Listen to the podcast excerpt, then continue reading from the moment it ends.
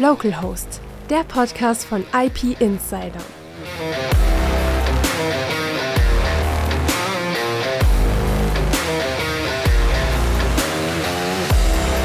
Hallo, herzlich willkommen zu Localhost, dem Podcast von IP Insider. Ich bin Andreas Donner und ich bin heute Ihr Localhost. Heute geht es um Industrie 4.0 beziehungsweise genauer um den Einsatz von 5G Campusnetzen im kleineren Mittelstand. Um dieses Thema mal fernab aller Marketingaussagen zu zerlegen, habe ich Frau Professor Dr. Doris Aschenbrenner von der Hochschule Aalen eingeladen. Hallo, herzlich willkommen, Doris Aschenbrenner. Hallihallo. Doris ist Professorin für digitale Methoden in der Produktion und arbeitet aktuell auch in einem vom Bundesministerium für Wirtschaft und Klimaschutz geförderten 5G-Forschungsprojekt. Da kommen wir aber später noch drauf. Aber vielleicht stellst du dich einfach selber mal ganz kurz vor und sagst ein paar Sätze zu deinen Schwerpunkten im Bereich 5G Campusvernetzung. Schönen guten Tag, mein Name ist Doris Aschenbrenner. Ich äh, habe mal ursprünglich Informatik studiert in Würzburg. Ähm, bin dann, habe eine kleine Firma gegründet, ähm, bin dann zum äh, promoviert in Würzburg ans Zentrum für Telematik äh, im Bereich Fernwartung von Industrierobotern. Bin dann äh, rüber in äh, die Niederlande für meine Postdoc-Zeit an die TU Delft äh, dort dann auch Assistant Professor mit einer Spezialisierung auf Human Robot Co-Production und äh, bin dann berufen worden auf einer Zeiss Stiftungsprofessur, also eine Stiftungsprofessur von der Zeiss Stiftung. Äh, an der Hochschule Aalen ist es eine W3-Professur und äh, das heißt eine Forschungsprofessur. Und ich baue jetzt gerade mein Team auf äh, und mein Team heißt äh, Human in Command. Alles klar. Dann herzlich willkommen. Und ich würde sagen, steigen wir doch erstmal ganz rudimentär ein. Einfach so, um ein bisschen auch alle Zuhörerinnen und Zuhörer abzuholen. Was kann 5G und für welche Einsatzbereiche als Campus-Netzwerklösung empfiehlt sich 5G? Vielleicht kannst du da einfach mal eine ganz kurze, schnelle Übersicht geben. Genau, ganz kurz und schnell. Naja, also 5G ist erstmal ein Funkstandard. Äh, wir reden eben über Mobilfunk und die sogenannte fünfte Generation des Mobilfunks äh, von der 3GPP. Und das im Prinzip irgendwie 2018 ging das irgendwie mal los und man will im Prinzip direkt auf 4G aufbauen. Das kennen wir ja und benutzen wir auch täglich. Und äh, da gibt es eben dann äh, die Spezifikationen, die eben draußen sind. Und es gibt eigentlich drei Anwendungsszenarien, die so ein bisschen Standard äh, drinstehen. Das eine ist Enhanced Mobile Broadband, das ist EMBE. Dann gibt es die Message Machine Type Communication, das ist äh, MMTC. Das müssen wir dann mal gucken, äh, wie wir das später machen, ob ich alle immer Abkürzungen sage oder lieber ausführlich. Und die äh, Ultra Reliable Low Latency, das ist im Prinzip der dritte Bereich. Was macht man eigentlich? Naja, man will eigentlich höhere Datenraten, ähm, einen höheren Frequenzbereich und kleinere Latenzzeiten erreichen für verschiedene Anwendungen. Also meine, jede Anwendung hat ja ihre eigene Charakteristik von äh, Durchsatz und Daten und so. Und im Prinzip will man auf den allen Bereichen, äh, allen drei Bereichen ähm, besser werden. Und ähm, hat deswegen dieses 5G äh, quasi erfunden, spezifiziert und ist mittlerweile eben jetzt bereits bei dem Thema 6G angelangt. Mhm. Was sind jetzt die, die Campusnetze, also über die wir hauptsächlich reden, äh, ist jetzt eigentlich der Mobilfunkstandard. Ist, ne, da denkt man sich, da habe ich ja Mobilfunkmasten und die, die äh, strahlen das aus und empfangen und so weiter und so fort. Klar, man kann aber auch, und das ist halt das äh, für uns das Coole, man kann es quasi auch sein eigenes WLAN, also sein eigenes Campusnetz machen, sein eigenes 5G. Und das ist ein geografisch begrenzter ja, Ort, zum Beispiel eine Fabrik wo ich jetzt eben äh, für mich selber meine eigene Funkzelle anbiete. Und äh, da kann man jetzt eben äh, verschiedene, also quasi eine gute Dienstqualität in Bezug auf Latenz, Zuverlässigkeit und Verfügbarkeit hinbekommen. Und das ist hauptsächlich das, was eben gerade der Einsatz für Produktionsindustrie besonders spannend findet. Jetzt spricht jeder von 5G-Campusnetzen. Allerdings gibt es ja solche privaten Mobilfunknetze auch schon seit Einführung der LTE-Technik. Was hat sich ganz akut mit dem Wechsel zu 5G verändert, dass das jetzt so hip ist? Ja, was heißt hip? Also der Punkt ist, das ist auch immer noch eine Frage, das ist immer noch hinreichend äh, schwierig mit der Nachfrage. Man hat das eben spezifiziert, das ist auch tendenziell in Anführungszeichen besser. Ähm, aber glaube ich, äh, die Unternehmen äh, fragen sich natürlich völlig zu Recht, brauche ich das jetzt überhaupt? Dementsprechend ist es vielleicht hip, weil sehr, sehr viel Marketing drauf läuft. Natürlich auch die Telekom-Provider ähm, das auch verkaufen wollen natürlich. Aber äh, die Frage ist ja wirklich auch, will ich das jetzt haben? Brauche ich das? Muss ich das jetzt bei mir investieren? Und ähm, was für mein Problem löse ich jetzt damit und was löse ich nicht? Und ich glaube, da sind wir ein bisschen weit weg dann von den Marketing-Buzzwords, sondern mhm. eher mhm. auf der konkreten Anwendung, wo man eben angucken muss, was brauche ich denn eigentlich? Was bringt es mir? Ähm, oder nehme ich vielleicht dann doch weiter Kabel? Mhm, genau. Du hast es gerade schon angerissen. Klassische 5G-Campusnetze sind teuer. Wie teuer denn genau? Kann man das irgendwie quantifizieren? Also kommt drauf an, bei wem du es kaufst. So, also das, also wenn man jetzt wirklich ein neues Fertigungsgelände hat, man geht zu einem von den großen Anbietern, ähm, man ist jetzt der Bosch oder irgendwie ein anderer ähm, großer Player, da ist man dann schon irgendwie schnell über die 10 Millionen Euro. Ähm, da kann man jetzt Geräte, die sind dann eben, ähm, also die, die kann man dann wirklich deutschlandweit äh, nutzen, auch im normalen Mobilfunk. Und man kann hunderttausende Geräte gleichzeitig einsetzen. Mhm. Das Problem ist, äh, das ist jetzt eine Lösung, die brauchen die Großen, die haben es tendenziell auch schon. Das ist aber jetzt vielleicht jetzt für so kleinere Budgets noch nicht so interessant. Wir, äh, also die kleinste Lösung, die wir so äh, quasi sehen, ist wirklich äh, so eine Small Cell, nennt sich das. Und das ist quasi so ein abgespecktes 5G-Kernnetz. Und da sind wir ungefähr bei äh, 25.000 Euro. Da ist man dann bei 5 bis 10 Endgeräten und dann, je nachdem, wie man halt irgendwie, was man so braucht, äh, kann man das dann hochskalieren. Und äh, deswegen finden wir jetzt auch die Small Cells gerade total spannend, die, äh, wo wir, da sind wir, die sind wir, die sind wirklich sehr viel billiger. Aber trotzdem sind wir momentan bei sinkenden Preisen, jetzt wenn ich dann mehrere haben will oder so, oft dann äh, da, wir kaufen, wir kaufen gerade Geräte, da sind wir dann doch wieder bei 200.000 Euro für eine hm. Basisstation, plus Geräte und so weiter und so fort. Ne? Also das ähm, äh, kommt ein bisschen drauf an, was man machen will. Es gibt wirklich auch schon ähm, kleine Lösungen und ich glaube, das muss auch so ein bisschen die Tendenz sein, weil wir haben ja auch noch die Alternative, das ist einfach mit, also das, was viele auch momentan einfach mit industriellen Bädern machen. Ja, genau. Jetzt sind 25.000 natürlich immer noch eine Hausnummer. Welche Rolle spielt denn jetzt insbesondere im Hinblick auf die Preisentwicklung die äh, von 5G Campusnetzen die Open RAN Technologie, also diese Open Source Radio Access Network Technik? Also im Prinzip, was ist das jetzt eigentlich? Ja, wir sind ein Technologiekonzept, wo man sagt, okay, wir wollen offene Schnittstellen haben, im Gegensatz zu dem, ich sage jetzt mal, äh, ungeschützt proprietärer Mist, der dann natürlich auch immer da ist. Ne? Leute wollen Geld verdienen äh, RAN, also Radio Access äh, Network, betrifft jetzt also nur die Basisstation. Weil wir brauchen auf der anderen Seite ja dann doch wieder, sagen wir mal, eher die proprietären äh, Lösungen, wenn die mit dem anderen Netzwerk auch nochmal reden wollen. Ne? Also das ist äh, immer die Geschichte. Das heißt, was man will, also dass die Hoffnung ist ja tatsächlich, dass man äh, eben schafft, die auf diesen 5G-Spezifikationen eben so eine weltweite Kooperation von äh, Gremien zusammenzubekommen und dann wirklich hier so ein bisschen was zu öffnen. Ich bin immer total Open Source, Open Mind, Open Future. Deswegen fanden wir das auch total gut und ist auch eine super schöne Idee, jetzt mehr Firmen den Marktzugang auch zu ermöglichen. Mhm. Theoretisch könnten wir dann kleinere Firmen sich konzentrieren, jetzt ein Modul, Modul anzubieten und den Rest dann zum Markt irgendwie zuzukaufen.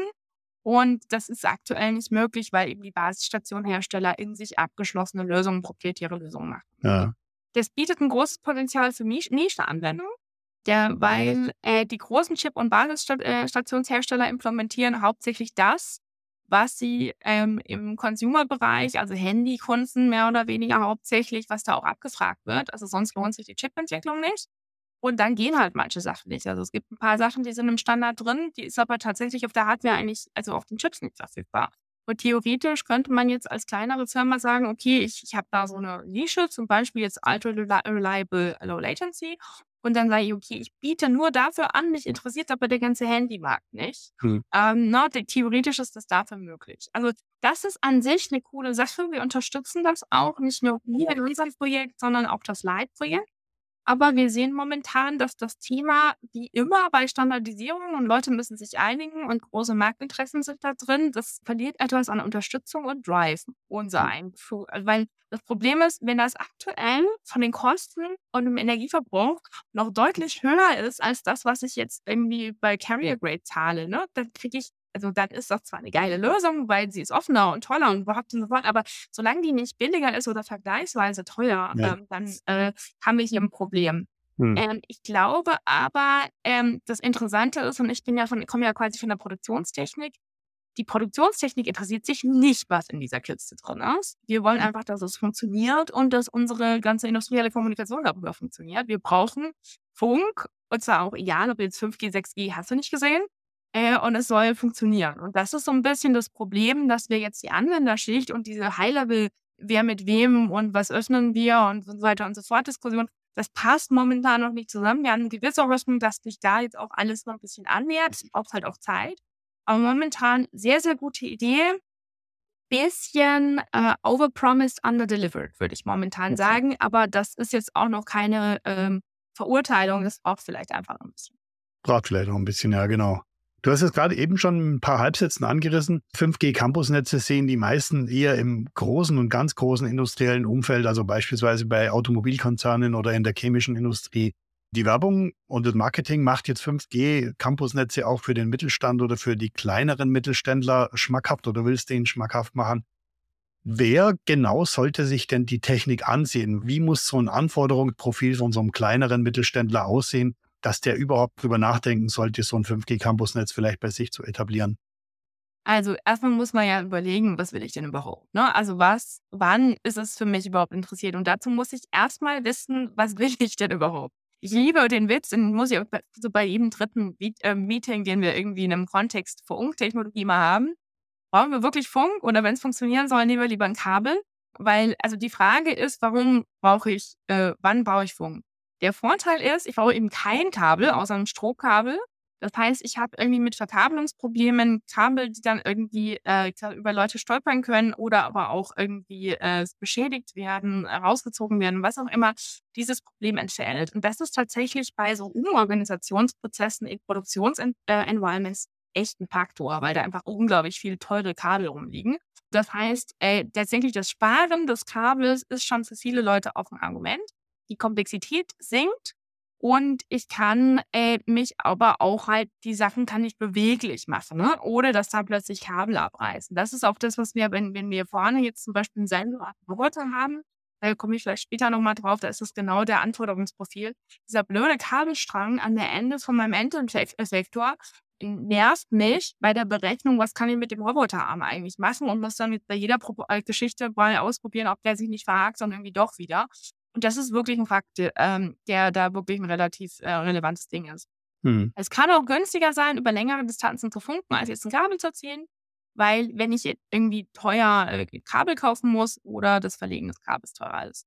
Ja. Nachteil ist halt, naja, jeder empfängt das halt, weil wir sind hier auf dem, äh, also der Bus ist die Luft und ähm, das heißt, wir haben eine relativ hohe Signaldämpfung und ähm, wir haben jetzt, ne, also das ist der Nachteil einfach generell von Leistungskabel. Hm. Wenn ich aber jetzt sagen will, muss ich jetzt eigentlich 5G machen oder kann ich das auch mit WLAN machen? Momentan äh, geht ja WLAN eigentlich auch nicht in dem äh, 3,7 Gigahertz Frequenzbahn. Das ist das sogenannte lokale 5G-Spektrum. Aber da ist jetzt schon angekündigt, dass da der WLAN-Standard auch irgendwie sich hin entwickeln will. Mhm. Und äh, die Lizenz für das Frequenzband äh, streitet mich aktuell nicht vor, was ich da drauf mache. Also ich könnte jetzt auch, äh, da gibt es einen neuen DECT-Standard, der eben auch, äh, also eben also DECT 2020, der sich da auch noch entwickelt. Den kann ich auf Deck betreiben oder ich kann auch den theoretisch auch auf dem äh, 3,7 Gigahertz äh, Spektrum, wenn ich eine Lizenz dafür habe, äh, betreiben. Ähm, das heißt, da sind auch nochmal Möglichkeiten drin, wo man sagt, ich muss das nicht, also dieses Frequenzband ist spannend, aber da muss nicht unbedingt für E laufen. Mhm. Und die Argumente von mein, mein Haus, WLAN läuft da irgendwie nicht drüber und stört mir da rein. Die Argumente habe ich auf dem Frequenzband, äh, ja, egal was ich da drüber dann mache. Mhm. Genau, das heißt, äh, da ist jetzt die Frage, will ich da, ähm, will ich da jetzt wirklich 5G haben? Äh, die Alternative habe ich jetzt schon genannt, Wi-Fi, Wi-Fi 7 äh, beziehungsweise DEC 2020. Und äh, die sind ein bisschen hinterher, also die ähm, Ultra Reliable Low Latency und diese Machine Type Communication und 5G sind einfach schon standardisiert. Aber die anderen ziehen aber jetzt halt tendenziell nach. Hm, bei DEC 2020 muss ich gleich mal nochmal nachhaken. Mhm. DECT ist ja eigentlich der Standard, den man von den schnurlosen Telefonen im Haus kennt, äh, wo die meisten sehr zufrieden sind, weil es eben sehr störsicher ist. Breitet sich das jetzt aus, auch in Richtung Datenfunk, in Richtung industrielle Kommunikation? Genau, also da gibt es gerade ein paar Initiativen, die wir ganz spannend finden, die wir auch einfach mit monitoren, wo, also jetzt war letzte Woche das 6G Summit, da waren die intensiv auch, ähm, Sennheiser hängt da auch mit drin. Und ähm, das äh, ist jetzt einfach auch, also der ist ja, bin ich vom Frequenzband her nicht festgelegt, könnte ich theoretisch auch auf diesem Frequenzband machen, wenn ich die Lizenz habe. Äh, wir gucken uns das jetzt parallel einfach mal mit an, das ist immer das Schöne vom Forschungsprojekt. Mhm. Wir müssen es nicht verkaufen, sondern wir können uns wirklich sagen, ja Moment, was ist denn da eigentlich aktuell los? Immer ein bisschen Überblick. Wir probieren auch unterschiedliche Sachen aus und sagen dann wirklich, was was taugt. Also deswegen erste Information Funk versus Kabel diskutieren. Zweitens, wenn man jetzt die 3,7 Gigahertz nimmt und dann für eine äh, Lizenz beantragt, ich kann da 5G drauf machen, ich kann da potenziell auch was anderes drauf machen. Und äh, da sind wir aber in Zukunft. Ne? Also wir haben momentan äh, auf in dem 5G äh, Machine Type äh, Communication und Ultra Reliable Low Latency noch keine Endgeräte. Ja. Äh, und auch die klassischen Carrier Grade äh, Geschichte Basisstationen unterstützen es auch nicht. Das heißt, ich bin an dem Punkt schon noch an so einem Punkt, wo ich sage, okay, also wer macht das Rennen? Wir probieren das mal aus ähm, und schauen, was, was dann sinnvoll ist. Mhm. Wir haben äh, das Thema niedrige Latenz. Da ist, sind wir bei 5G momentan äh, ungefähr bei 5 äh, Millisekunden. Bei 4G wird man ja bei 20 Millisekunden ungefähr liegen. Bei äh, Wi-Fi äh, ist man aber tendenziell angeblich äh, auch jetzt bei dem neuen ähm, Wi-Fi 6 soll man eben auch in den Bereich 5 Millisekunden kommen können. Hm. Und äh, diese DEC 2020 NR äh, Marketing gerade mit 1 Millisekunde, äh, weil sie sagen, können äh, da äh, andere Dinge tun und kommen dann in den niedrigeren Bereich rein. Mhm. Das ist natürlich für uns jetzt also wirklich mit äh, für die Industrieanwendung, insbesondere wenn es halt irgendwie verlässlich ist, die Latenz, durchaus interessant. Das heißt, man muss überlegen, was braucht man denn überhaupt, was habe ich für ein Latenzfenster, das ich treffen muss? Und dann ist die Frage, ähm, will ich da unbedingt 5G oder kann ich da vielleicht auch irgendwie andere Geschichten benutzen? Also deswegen, wie immer, die Wissenschaftler-Antwort, hm, it depends. Also äh, es gibt immer Technologien, die jetzt ein Spezialgebiet besser lösen. Also mhm. 5G hat halt eine relativ große Breite und es ist eine One-Stop-Shop-Lösung, wo wir relativ viel machen können. Mhm. Das ist Wi-Fi aber aktuell momentan auch. Also es wird immer so ein äh, Kopf an Kopf zwischen Wi-Fi und Mobilfunk geben. Und dann innerhalb von ein, zwei Jahren hat der jeweils andere immer wieder aufgeholt. Ne? Und das ist halt die Frage, die Unterschiede ist halt, Wi-Fi kann ich dezentral installi installieren, so wie aktuell halt auch daheim. Äh, und Mobilfunk brauche ich eben eine zelluläre, zentral betriebene, ähm, meist dann auch flächendeckendes mhm. System. Und äh, Mobilfunk zielt auf große, ständig verfügbare Netze und Wi-Fi kann ich on demand äh, quasi flächendeckend aber auch installieren und dann eben äh, gucken, dass ich entsprechende Komponenten erwerbe, gucke, dass da nichts anderes irgendwie drumherum baut. Dann sind wir aber auch bei Wi-Fi in ganz guten Kostengrößen. Ne? Mhm. Also, ja. weil ich ja vorhin gemeint habe, mit was spielen wir denn so ans Kosten, wenn ich das wirklich auch verfügbar im Wi-Fi-Bereich machen will, bin ich da auch jetzt nicht so mega billig. Mhm. Das heißt, Antwort ist, es kommt auf die Anwendung drauf an.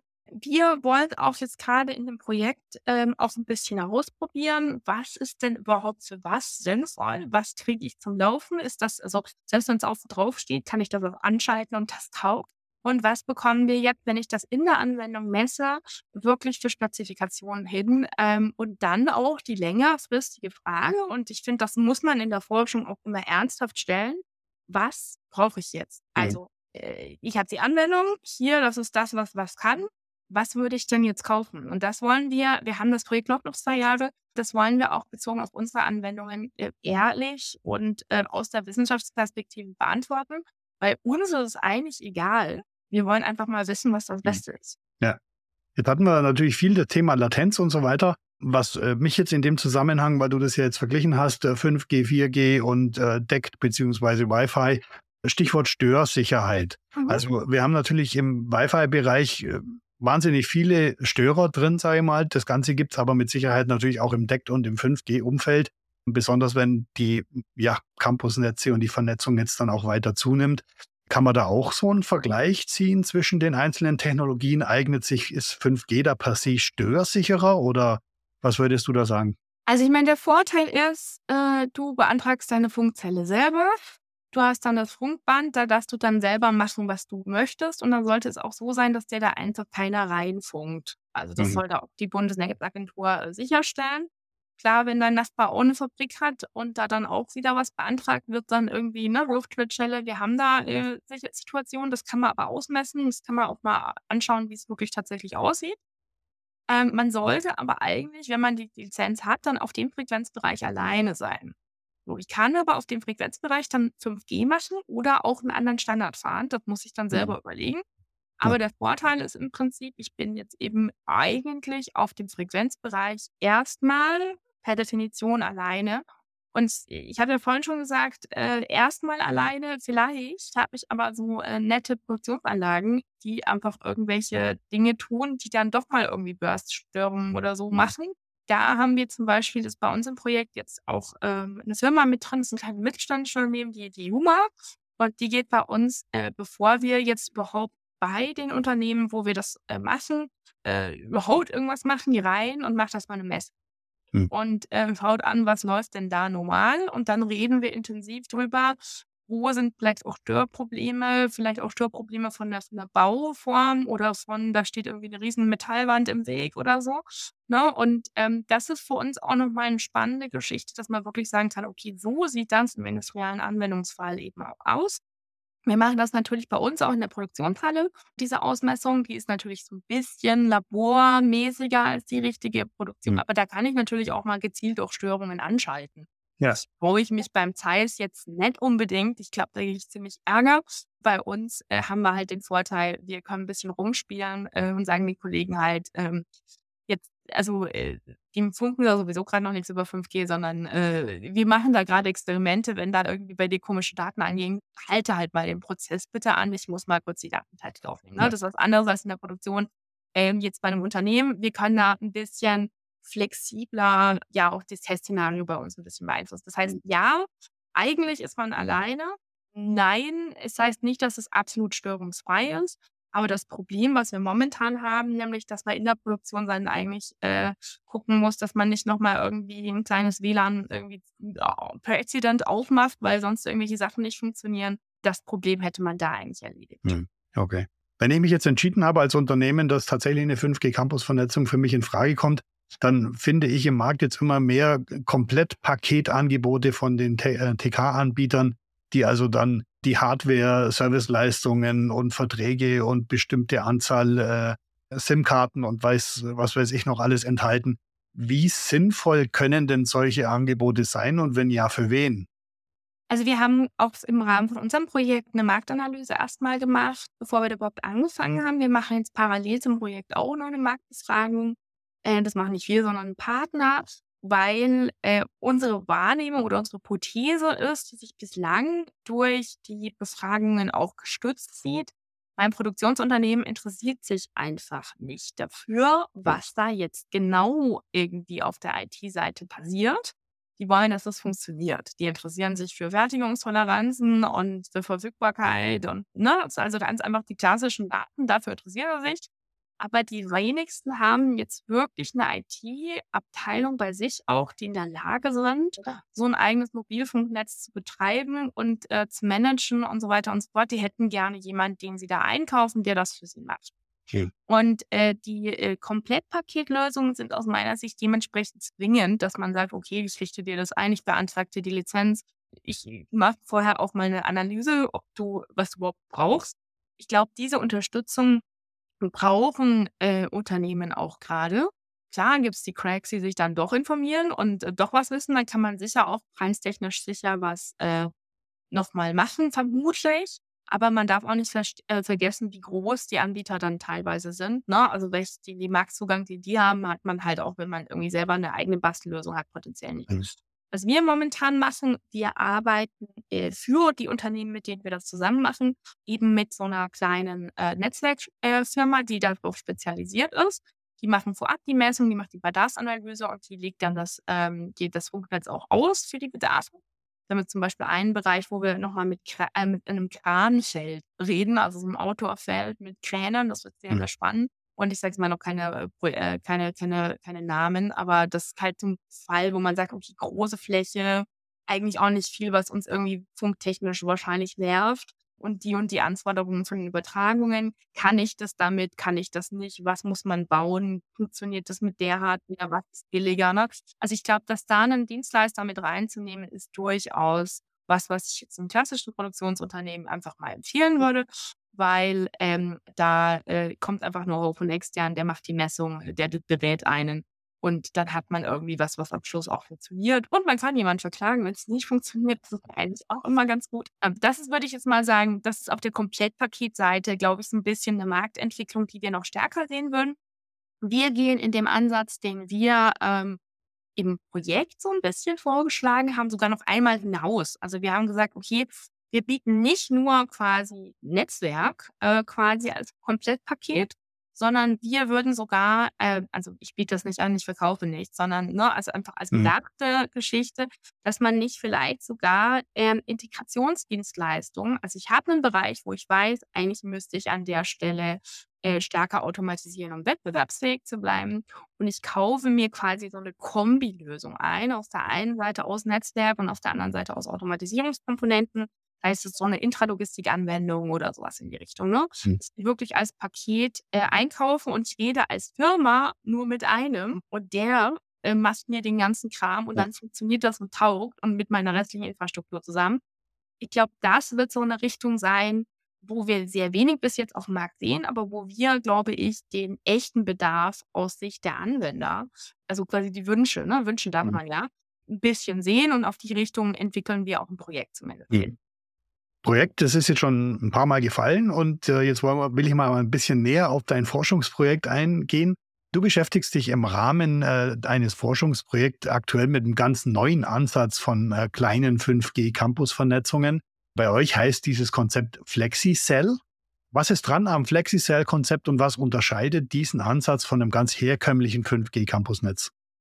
Also wir haben äh, einerseits wollten wir auf jeden Fall auf diese Small Cells jetzt ähm, weil wir die einfach total spannend finden. Also auch quasi gerade auch in der WLAN Competitiveness her. Ähm, und wir äh, gehen von dem High Mix Low Volume Production aus. Das heißt, wir gehen, äh, der klassische Mittelständler in Deutschland macht eben äh, mal 5000 Teile von der einen Sorte, dann irgendwie 1000 Teile von der anderen Seite, Sorte und so weiter und so fort. Wir haben in der Zwischenzeit eben ähm, Umrüstungsprozesse.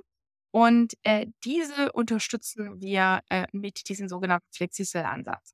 Und wir hoffen, dass wir ähm, eben im Prinzip äh, Funk- und Automatisierungslösungen im Paket anbieten können und hier auf die ähm, Bedarfe der Unternehmen, gerade mit dem Fokus High Mix Low Volume, und da sind wir eben im Bereich kleiner und mittelständischer Unternehmen, zugehen können. Wir haben drei Cases, die tatsächlich bei großen Unternehmen äh, tatsächlich wieder stattfinden, weil wir eben da so viel Lachs aufbauen. Das eine ist Intralogistik, das machen wir mit Warte. Das andere ist äh, Matrix-Organisation, das machen wir mit Joyce und das ist Spritzguss. Und der dritte Punkt ist äh, Roboterfertigung, also Sensoren, die am Roboter dran sind und die aber quasi mit 5G funktionieren sollen. Und äh, das machen wir mit Zeiss zusammen. Und wir glauben aber, dass die Anwendungsfälle, also und zusätzlich haben wir kleine und mittelständische Unternehmen im Projektkonsortium drin. Und wir glauben, dass das so ein bisschen die Möglichkeit bietet, zu sagen, wo macht 5G Sinn und wo macht es nicht Sinn. Die quasi Ergebnisse, die wir hoffen zu haben, ist ein Benchmarking der und der Anwendung, die und die Charakteristika, die und die Sachen haben wir ausprobiert, so und so sehen die Messungen aus. Das und das würden wir empfehlen, das und das kostet es am Schluss. Mhm. Wenn das unser Ergebnis ist, äh, dann kann man damit wirklich was anfangen. Und vor allem wollen wir auch nicht nur mit diesen drei singulären Cases durch die Gegend laufen, sondern wir werden uns mit noch einem Case dazu genommen, das so Trackings von, von äh, Spritbusformen zum Beispiel. Oder wir werden in dem Bereich äh, Mensch-Maschine-Kommunikation, also der Mensch läuft durch verschiedene Orte in meiner Produktion äh, und möchte vielleicht auch kontextbasiert irgendwie Informationen bekommen. Äh, diese Cases werden wir gerade, äh, nehmen wir gerade noch damit dazu. Und wir werden das auch mit weiteren Unternehmen. Das heißt, das ist eine relativ große Kiste. Wir sind auch sehr, sehr dankbar. Das mache ich zusammen mit meinem Kollegen Professor Ludwig zusammen. Und ähm, wir haben jetzt ein Team von äh, fünf Leuten bei uns. Aber insgesamt im Projektkonsortium sind ja auch noch die TU Ilmenau, äh, auch noch von der Funkseite. Und ähm, äh, gerade von der 5G-Anbieterseite arbeiten wir mit der Firma Blackman zusammen. Mhm. auf eurer projektbegleitenden Website www.flexicell.eu. Das findet sich nachher auch in den Show Notes bei diesem Podcast. Wenn man mal ein bisschen in die technische Tiefe einsteigt, dann liest man dort, dass die eine technische, ein technisches ähm, herausragendes Merkmal der Flexicell-Technologie, das ist das im Prinzip in einem aktuell ähm, acht Höheneinheiten umfassenden 19 Zoll Rack, das die Basisstation, also die Funkeinheit sozusagen drin ist und das Core-Netz, also das Kernnetzwerk, für das man ja im 5G-Bereich eigentlich nur eines braucht, das im Prinzip die Steuerung übernimmt. Welche SIM-Karte darf denn welche SIM-Karte anrufen? Wie funktioniert also im Prinzip die ganze Anruf- oder Datenweiterleitungssteuerung übernimmt. Das ist bei euch in einem, ja, ich sage jetzt mal Kasten zusammengefasst. Und das Besondere, also zumindest habe ich das jetzt so rausgelesen, ist, dass diese Kästen, die ja vielleicht auch noch weiter miniaturisierbar sind, äh, am Ende meshfähig sind. Das heißt, ich kann die ja relativ ad hoc vernetzen, habe dann zwar mehrere Kernnetze, was eigentlich der Spezifikation von 5G widerspricht, aber hier gut funktioniert und kann dadurch sogar noch ein gewisses Stück an Ausfallsicherheit erreichen, weil natürlich die sich gegenseitig im Sinne eines Redundanzkonzepts unterstützen. Habe ich das richtig verstanden oder bin ich da jetzt komplett auf dem Holzweg? Genau, nee, das passt. Also ähm, der Kollege redet immer von der Handtasche. Also wir wollen wirklich auf der von der Größe her auf den klassischen WLAN ähm, Router äh, Größe runtergehen. Das ist auch funktioniert auch. Der ähm, äh, die Kollegen, die auch von BlackNet äh, bieten diese Technologie bereits äh, schon für ihre also marktfähigen Lösungen an. Und wir integrieren die jetzt, also das kommt eigentlich aus dem Military-Bereich, was die haben. Und da zu den Spezifikationen her, äh, würde ich sagen, äh, haben wir das sehr, sehr gut äh, getroffen. Von den Spezifikationen her wollen die eben, äh, also können wir das aus dem Military-Bereich, sie können föderieren. Und äh, wir können im Prinzip auch, und das, deswegen daraus sind wir so ein bisschen, wir wussten nicht, dass es die Technologie gibt und haben jetzt gedacht, okay, wie wäre denn das, wenn wir das in Produktion einsetzen würden? Und haben daraus dann im Prinzip unser Projekt so ein bisschen sagen wir, gesponnen entlang einer sich umstrukturierenden äh, High-Mix-Volume-Produktion. Und dementsprechend, äh, also wir, ähm, also mal der, der Use Case, den wir so im Kopf haben, ist wirklich, dass sich alles verändert. Ne? Also von dem, ich produziere einen Teil zu, ich produziere das nächste Teil, man theoretisch, also ich weiß, dass in der Praxis sieht das anders aus, ne, aber man theoretisch alle Komponenten neu zusammenstöpseln kann und dementsprechend auch sein dynamisches Funknetz neu auf diese Anwendung, die ich jetzt heute brauche, hinkonfigurieren kann. Hm. Und das ist ein bisschen unsere Vision. Also natürlich ein bisschen abgehoben auf Forschungsebene, war natürlich auch ähm, untergebrochen auf die Anwendungsszenarien bei den Projektpartnern. Und äh, wir hoffen eigentlich, dass wir da äh, über diese Small-Cell-Lösung so ein bisschen so, ein, so was aufbrechen, an, äh, an, an auch über Kreativen drüber nachdenken, was überhaupt geht. Mhm. Du hast es vorhin schon mal angerissen, nur um jetzt mal ein bisschen ganz, ein bisschen ganz konkret, also etwas konkreter zu werden, was den Anwendungsfall betrifft. Du hast von einer äh, kabellosen Robotersensorik gesprochen, also im Prinzip äh, die Sensorik, die an einem Roboterarm hängt, die dann über ein Kabel mit der Auswerteeinheit verbunden ist, muss natürlich die ganzen Bewegungen des Roboters mitmachen, schränkt die Bewegungsfreiheit des Roboters ein und ist natürlich auch äh, ständigen Belastungen ausgesetzt. Das heißt, geht irgendwann kaputt. Das sind vermutlich auch sehr teure Verkabelungen, die da stattfinden oder die da platziert sind. Und hier habt ihr mal so eine Idee entwickelt, dass man eben so ein, ja, ein 5G-Modul hier platziert und diese ganze Datenübertragung von der Sensorik am Roboterarm bis zur zentralen Einheit eben über 5G drahtlos macht. Und das ist mit eurem ja, mit eurem Forschungsobjekt quasi möglich, indem man einfach die Handtasche oder momentan noch das, äh, das Rack da hinstellt und es entsprechend konzipiert. Vielleicht kannst du das noch mal ein bisschen, äh, ein bisschen ausführen, was da, ja, weil ich denke mal, das ist so ein, so ein, so ein Fall, wo äh, vielleicht der eine oder andere auch hellhörig wird und sich denkt, Mensch, das ist wirklich eine tolle Idee und da habe ich vielleicht für einen moderaten Preis, äh, gewinne ich da auch äh, echte Flexibilität und Bewegungsfreiheit und Okay, na, wir haben das Problem, dass wir, wenn wir jetzt Rücktrajektorien planen am äh, Cut-Werkstück, ähm, dann äh, teache ich da Punkte ein und dann äh, kann ich relativ einfach dem Roboter sagen, jetzt fahr Punkt A, B, C ab und äh, macht dazwischen äh, ne, Hindernisvermeidung. Wir wissen ja, wie das Bauteil aussieht. Das Problem in der Realität ist, wenn ich eine Verkabelung habe für ein Netzwerk plus eine Verkabelung für Spur, und dieser Sensor eben ein Bauteil ist, der eben nicht äh, quasi im Roboter irgendwie fest eingebaut wird, ne, wo man dann so von, von den äh, intern irgendwie Lösungen gefunden hat, sondern dass ich wirklich so einen Kabelstrang habe, der außen äh, dran ist. dann kann ich zwar schön in meiner äh, Remote-Teaching-Software sagen, okay, jetzt fahr Punkt 1, 2, 3, 4, 5 an, aber ich muss nochmal vor Ort gehen, das langsam angucken, das mehr, mehrfach durchlaufen lassen, weil dieser Kabelstrang sich doch zerhakt. Also, egal wie gut ich den Test mache, man muss irgendwie sehr viel Erfahrung haben, weil biegeschlaffe Teile sind halt einfach immer Spaß.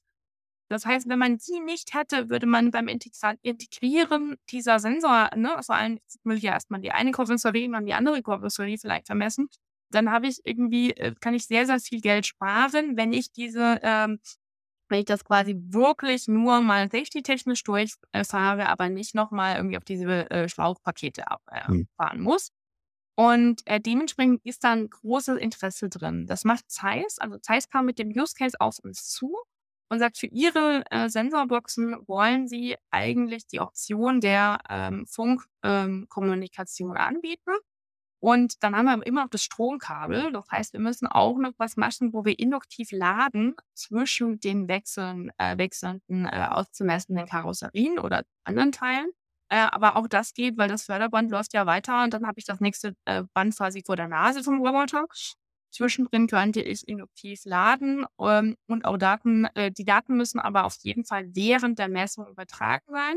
Weil wenn das Förderband weiterläuft, muss ich quasi die Entscheidung, ist das ein Gutteil oder ein Schlechtteil eigentlich schon getroffen haben. Mhm. Und dementsprechend da, das sind jetzt nicht ganz triviale Anforderungen. Da sind wir auch in einem hohen Datenrate, weil wir sind bei Bilderkennung. Ähm, wir sind auch bei sehr, sehr niedrigen Latenzanforderungen. Ne? Und ich muss ja auch das Ding dann noch irgendwie berechnen können und dann erst weiterfahren. Wir haben die Taktzeitanforderungen, die sind auch relativ heftig, weil wir sind im Automotive World. Ähm, dementsprechend, das, das ist schon relativ knackig. Sieht momentan ganz gut aus, dass man das hinbekommt im Rahmen von dem Projekt. Und das ist für uns wirklich ein Case, wo wir sagen, da glauben wir auch, dass wir diese Spezifikation, die 5G bietet, wirklich auch mal richtig zur Anwendung bringen können. Mhm und vielleicht sogar wirklich so ein Corner Case haben, wo man sagt, okay, das geht wirklich mit 5G am besten. Also, weil das ist ja unsere Aufgabe, zu ja. schauen, wo wir sagen, was geht wirklich am besten. Und gerade der Use Case, da haben wir eine sehr, sehr gute, äh, so wie der Wissenschaftler sich immer war, äh, ausdenken, äh, ausdrücken, aber da sind wir uns relativ sicher, dass das eine ganz e interessante Ecke sein könnte oder sein wird. Auf der einen Seite auch wirklich Funk statt Kabel zu verwenden und zweitens auch wirklich zu sagen, wir gehen in, den, in das Spektrum und wir gehen auf die 5G-Spezifikation und wir messen das durch und schauen, dass wir da äh, eine vernünftige äh, ja, Einhaltung dieser ganzen Rahmenbedingungen hinbekommen, auf eine Art und Weise, die am Schluss äh, Geld spart. Hm. Sehr, sehr spannend. Wir haben ja schon bei unserem Vorgespräch äh, festgestellt, dass das Projekt ja noch länger läuft und da noch sich viele spannende Dinge tun werden. Und von daher ist die Wahrscheinlichkeit sehr hoch, dass wir ja, vielleicht in einem Jahr oder eineinhalb äh, nochmal so einen Podcast aufnehmen und dann nochmal ein Fazit ziehen. Wie sieht es denn jetzt aus? Jetzt habe ich noch eine letzte Frage. 5G macht sich jetzt gerade erst so richtig breit in den Köpfen und wird auch gerade erst so richtig ausgebaut. Trotzdem redet eigentlich jeder schon von 6G. Wenn man jetzt äh, speziell auf die Campusvernetzung runtergebrochen 5G mit 6G vergleicht, was wird denn 6G hier noch an entscheidenden Vorteilen äh, bringen oder äh, ist im Bereich der 5G Campus-Vernetzung 6G überhaupt ein Thema? Jetzt schon. Ja, also natürlich, äh, wir sind momentan quasi mit 5G oben auf dem Hype-Cycle und danach sind wir jetzt, sagen wir mal, Valley of Despair, Tal der Tränen, ähm, dass, dass man sehen wird, okay, das Marketing hat das jetzt aufgepostet, was funktioniert denn wirklich, ne? Ja, es gibt sehr große Unternehmen, die das eben einsetzen, die äh, Daimler Factory äh, 56 in Sendelfingen, das die Bosch Leiter, Halbleiterwerk in, äh, in Dresden mit 5G ready und Audi in Neckarsulm, also die Großen ähm, sind da unterwegs und äh, setzen das ein, tendenziell aktuell auch, glaube ich, auch als Überzeugung, weil man die, die, die kurzen Sachen irgendwie haben möchte. Weil der Return of Invest ist momentan trotzdem auch da, bei dem Case nicht ganz klar. Ähm, ich habe auch schon mit großen Unternehmen gesprochen, die gesagt haben, wir haben uns das angeguckt, wir machen es erstmal nicht. Ähm, das ist einfach so ein bisschen die, die Sache. Ähm, für die Fertigung ist sicher das Ultra äh, Reliable Low Latency am interessantesten und da gibt es aber die ersten Endgeräte äh, im vollen Umfang jetzt erst äh, zur hm. Verfügung. Also die sind jetzt erst rausgekommen. Das heißt, das ist unglaublich schwierig zu sagen, okay, das wird funktionieren. Äh, man kann aber jetzt einigermaßen rechnen, was also die Geräte sind da. Man kann ungefähr rechnen, lohnt sich das für mich. Wir wissen, äh, wie viel kosten die Endgeräte, wie, wie kosten die Infrastruktur Struktur. Und ähm, wir wissen auch, dass wenn sich das weiter ausbreitet, wird das natürlich auch von den Kosten nochmal runtergehen. Aber wir sind deswegen Valley of Despair ein bisschen in der Ernüchterungsphase. Das heißt, es gibt so richtig keine Killer-Anwendung und nicht alle Datenkabel werden jetzt plötzlich weggehen. Äh, und der Rest Return of Invest ähm, ist, muss man sich sehr individuell anschauen, ist nicht per se immer die Lösung. Man kann jetzt dann sagen, okay, jetzt das nächste, also das nächste, äh, die nächste Sau, die durch das Dorf getragen wird, ist ja tatsächlich dann 6G und da sind wir aber noch weiter in der Vergangenheit. Jetzt sind wir so, dass wir bei 5G erstmal sagen können, okay, wir testen das jetzt auch wirklich. Ja. Es gibt auch wirklich die Endgeräte und das bis zum gewissen Punkt auch noch nicht alle Spezifikationen sind in den Chips drin und so weiter und so fort. Das heißt, ja, natürlich reden jetzt alle über 6G, aber ähm, da wird es jetzt dauern, wieder von der Standardisierung über die, die Geschichte bei den Chip-Herstellern zu wirklich zum Schluss zur Anwendung. Und diese Zeit äh, muss man sich auch äh, ja, nehmen, ähm, um äh, das sich nochmal äh, genauer anzuschauen. Deswegen würde ich jetzt noch nicht sagen, wir warten auf 6G, sondern es wird ein Kurz-an-Kopf-Rennen in dem Bereich eben äh, werden, wo man selber, wenn man sagt, ich brauche jetzt eine neue Funklösung, sicher auch mal überlegen muss, ob was geht. Aber wenn man jetzt sagt, ich gehe jetzt auf 6G, dann warten sie sicher noch drei Jahre. Also zwei, drei Jahre, sowas in die Richtung. Ne? Also das muss man einfach wissen. Und ähm, äh, in 6G werden wir frühestens in zehn Jahren die ersten Chips sehen weil wenn die, also der Standard ja erst durchkommt und dann hat man ungefähr diese zehn Jahre zwischen den Mobilfunkgenerationen. Das heißt, in der Forschung mhm. reden wir natürlich drüber, auch im Marketing reden wir drüber, aber die ersten Chips, so, wo man wirklich weiß, okay, kann das und tut das und, und kann das nicht und äh, die und die Sachen außerhalb Spezifikationen haben die großen nicht umgesetzt, weil das für Mobilfunk einfach völlig egal ist. Na, also das ist ja immer das Problem, was man an der Stelle hat. Also das heißt, wenn Sie jetzt was aufbauen, gibt es zwei Möglichkeiten, also drei Möglichkeiten. Entweder Sie setzen auf WLAN, Sie setzen auf 5G oder Sie schauen äh, tendenziell wirklich auch sich diesen ähm, DEC 2020 nochmal genauer an. Und die haben jetzt die ersten Chips eben auch drauf. Das heißt also, äh, diese DEC 2020 NA Plus ist eben auch äh, auf demselben Giga, also auf demselben äh, Frequenzband. Und äh, die machen eben auch Massive Machine Time Communication und Ultra Reliable Low Latency. Und wir werden uns das jetzt auch nochmal ein bisschen intensiver anschauen und das ein bisschen gegenbenchmarken. Ähm, Gerade für KMUs kann das durchaus spannend sein, weil man eben nicht auf die ganzen großen Handy-Leute im Prinzip warten muss mhm. oder auf die ihre Spezifikationen sich von denen im Prinzip einschränken lassen muss. Super. Doris, vielen lieben Dank. Sehr, sehr spannend. Wir bleiben dran am Thema. Also ich habe gesagt, im kommenden Jahr oder in eineinhalb Jahren werden wir uns sicher nochmal hier unterhalten. Dann natürlich auch zu dem Thema, was ist vielleicht im Einzelfall besser geeignet, 5G, Wi-Fi oder eben doch DECT 2020.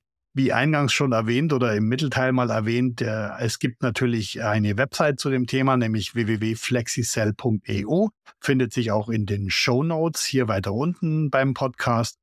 Und äh, das war's für dieses Mal vom Local Host. Herzlichen Dank für Ihr Interesse. Bis zum nächsten Mal. Bleiben Sie neugierig. Tschüss und auf Wiederhören. Ihr Andreas Donner.